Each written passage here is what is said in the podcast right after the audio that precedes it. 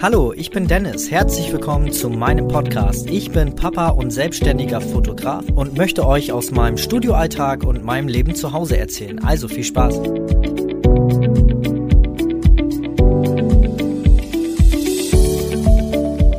Schön, dass du wieder eingeschaltet hast und ja, herzlich willkommen zu meinem Podcast. Ja, als erstes wünsche ich dir ein frohes neues Jahr, denn das ist die erste Folge 2019 und ich hoffe, du bist gut reingekommen, hast deine Ziele aufgeschrieben und ähm, ja, arbeitest stetig daran, diese Ziele auch umzusetzen.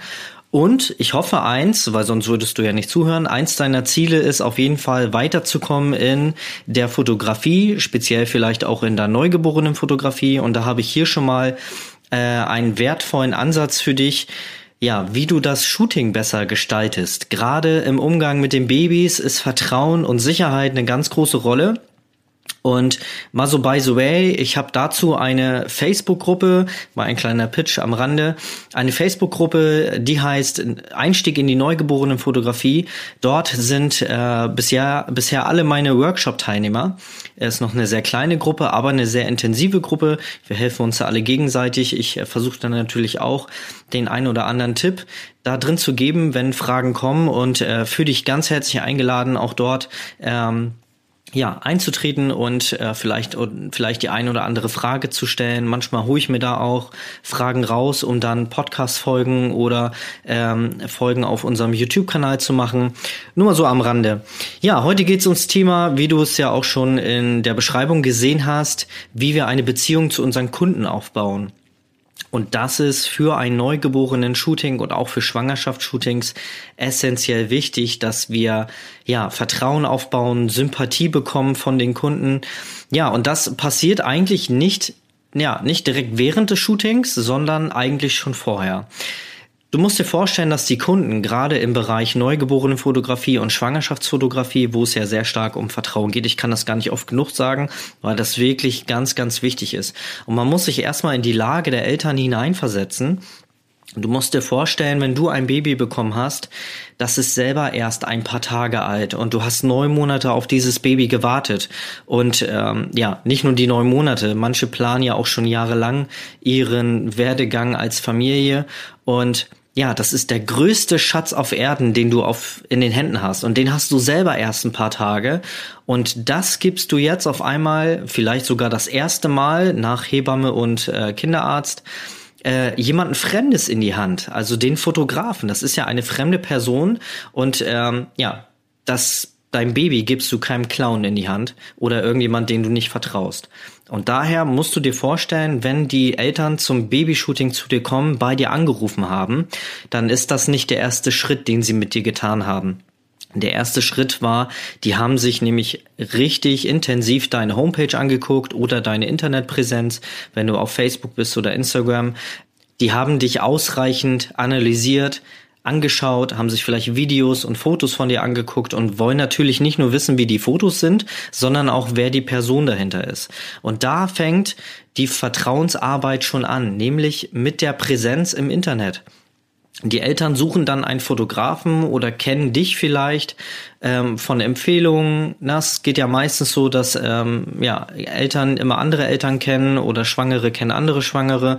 Und auch in diesen Geburtsvorbereitungskursen ja, rede mal miteinander und wenn vielleicht andere Paare schon mal bei dir zum Schwangerschaftsshooting waren oder zum Neugeborenen-Shooting, dann sprechen die darüber. So, und du hast da jetzt die Eltern, meistens ja auch die Mama, die sich intensiv damit beschäftigt und die googelt dich jetzt oder die findet dich auf äh, der Facebook-Seite oder auf der Internetseite und dort ist es halt schon mal ganz wichtig, du musst jetzt kein, kein Internetstar werden oder sowas und haufenweise Videos machen. Aber ich würde vielleicht empfehlen, ähm, in eine Art Image-Video zu investieren, mal einen vernünftigen Videografen zu suchen und sich mal Gedanken zu machen über die erste Möglichkeit, sich zu präsentieren. Und das geht heutzutage sehr stark über Videos. Ähm, selbst Mark Zuckerberg, der ähm, CEO von Facebook und Gründer, hat mal gesagt, dass in den nächsten fünf Jahren ähm, die Rate der Videos so stark steigen wird, dass die Timeline bei Facebook ähm, ja teilweise dann aus 95 Prozent nur an Videos ähm, beinhalten, beinhalten wird. So, Und da sieht man schon, in welche Richtung das Ganze geht. Wir haben immer mehr äh, leistungsstarke Handys, die ähm, ja alles das abspielen können und man selber auch ganz schnell Videos machen kann. Und da würde ich dir wirklich raten, mal zu überlegen, doch mal sich vor die Kamera zu stellen und nicht immer, nicht immer nur hinter der Kamera zu stehen und auch mal ein Video von sich zu machen. Und dann auch was Hochwertiges. Lieber mal ein bisschen Geld in die Hand nehmen und ähm, ja, da was Vernünftiges gestalten, weil der erste Eindruck ist wirklich der, der wichtigste. Wenn das ist nun mal so. Du hast zwei Dienstleister. Der eine hat ähm, Produkt A, der andere hat Produkt B. Es sind beides identische Produkte äh, von der Qualität, vom, vom Qualitätsniveau her.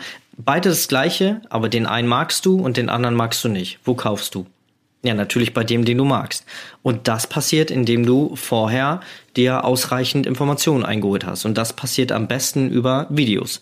Ja, das heißt, ähm, nochmal zusammengefasst, versuch vielleicht ein Video von dir zu erstellen, im Idealfall ein Image-Video.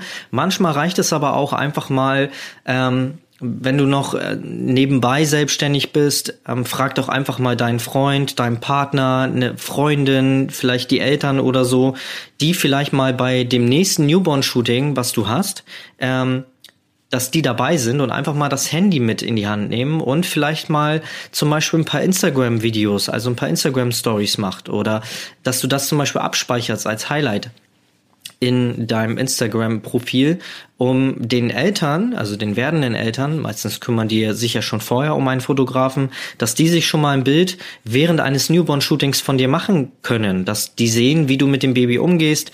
Gerade wir Babyfotografen ja, glänzen ja mit den Attributen, dass wir ähm, einfühlsam sind, dass wir geduldig sind. Und das sind so Sachen, die wir, die wir gut in so einem Video transportieren können. Und dann merken die Eltern, ah, okay, äh, okay guck mal, der geht richtig äh, toll oder sie geht richtig toll mit dem Baby um, ganz behutsam. Und das ist so ein ganz, ganz wichtiger Aspekt für die Wahl eines Newborn-Fotografen. Ja, auf jeden Fall Videos. Videos ist immer ganz, ganz wichtig. Was man auch machen kann, ja, es geht bei so einem Shooting halt auch um Sympathie. Ne? Und das Erste, was wir tun sollten bei einem Newborn-Shooting, wenn dann die Eltern ins Studio kommen oder zu dir nach Hause oder du fährst zu denen nach Hause, dass in irgendeiner Art und Weise eine Gemeinsamkeit gefunden wird. Weil wenn du Gemeinsamkeiten mit jemandem hast, dann findest du den auch automatisch sympathisch. Das ist nun mal so. Ne? Wenn wir Menschen haben, die gleiche Interessen haben, dann finden wir die automatisch sympathischer als Menschen, mit denen wir überhaupt keine Gemeinsamkeiten finden. Ja, wie mache ich das zum Beispiel? Ich, ähm, soweit ich die Zeit habe, ich habe ja immer einen Namen. So. Und Fast jeder heutzutage ist irgendwie in irgendeiner Art bei Facebook oder Instagram angemeldet. Bei Facebook ist es noch einfacher, weil die Profile da nicht immer auf privat gestellt sind. Ähm, bei Instagram ist es ja so, wenn die Profile auf privat gestellt sind, dann kannst du da nichts einsehen, solange die Person dich auch freigibt. Bei Facebook ist das einfacher. Da bekommst du schon einige Informationen. Ich mache es tatsächlich so, wenn ich ein Newborn-Shooting habe oder allgemein ein Shooting, und ich die Zeit finde, dann stalk ich die ganz ehrlich auch mal ganz kurz bei Facebook oder ich gebe mal bei Google den Namen ein und versuche mir so ein paar Infos über die einzuholen, um irgendwie Gemeinsamkeiten zu finden. Ähm, ja, ich bin zum Beispiel, also ich höre gerne ähm, so klassischen Rock oder auch mal ein bisschen härteren Rock in meiner äh, privaten Zeit und ähm, ich brauche das immer gerne so ein bisschen zum runterkommen und ähm, ja, ich war auch zum Beispiel mal in Baggen und ich habe das gerade vor ein paar Monaten mal gehabt, dass äh, ich da einen Papa äh, dann entdeckt habe von der Mama vom Profil. Ich gucke dann immer auch die Namen, ist auch immer ganz wichtig, aber das erzähle ich gleich noch ähm, und habe dann gesehen, dass der in Wagen war. Ja, zack, hatte ich schon mal eine Gemeinsamkeit. Das Thema habe ich dann auch gleich angesprochen. Das der ein oder andere würde jetzt schimpfen, das ist Manipulation.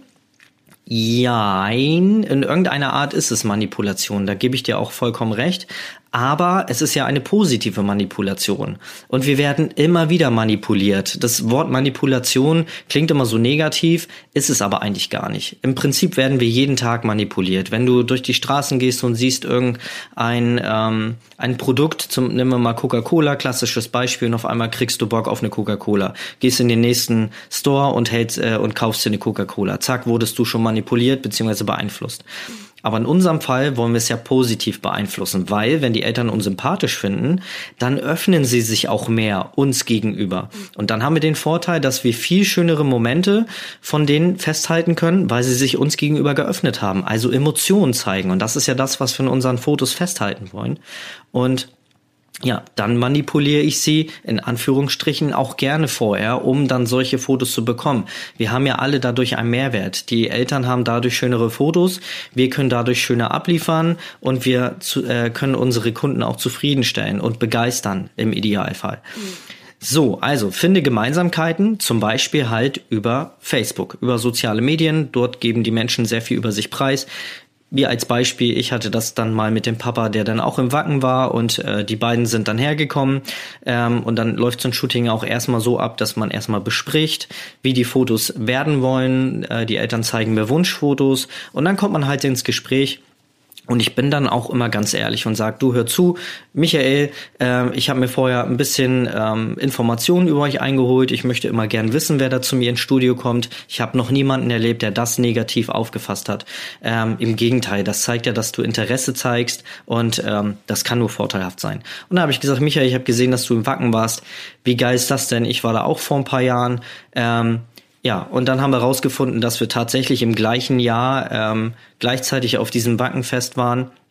Ich hoffe, du weißt, was ein Wackenfest ist. Hier in Norddeutschland ist das äh, einer der beliebtesten ja, Rock Open Air Festivals. Ähm, nur mal so by the way. Ja, und schon hatte ich eine Gemeinsamkeit und konnte ja voll ins Gespräch und wir haben da glaube ich allein schon im ganzen Shooting darüber allein schon eine halbe Stunde geredet ja, wenn du jetzt nicht im Wacken warst oder irgendwie keine Möglichkeit hast, dir Informationen einzuholen, dann habt ihr auf jeden Fall eine Gemeinsamkeit, nämlich, dass ihr mit Babys zu tun habt. Die Eltern natürlich, weil sie selber gerade ein Baby bekommen haben und du ja auch, weil du ja im Idealfall regelmäßig mit Babys arbeitest. Und so kannst du schon mal eine Brücke schlagen und ähm, da Fragen stellen. Es sind ja auch immer so gleiche Sachen, die man fragen kann. Mensch, wie war die Geburt?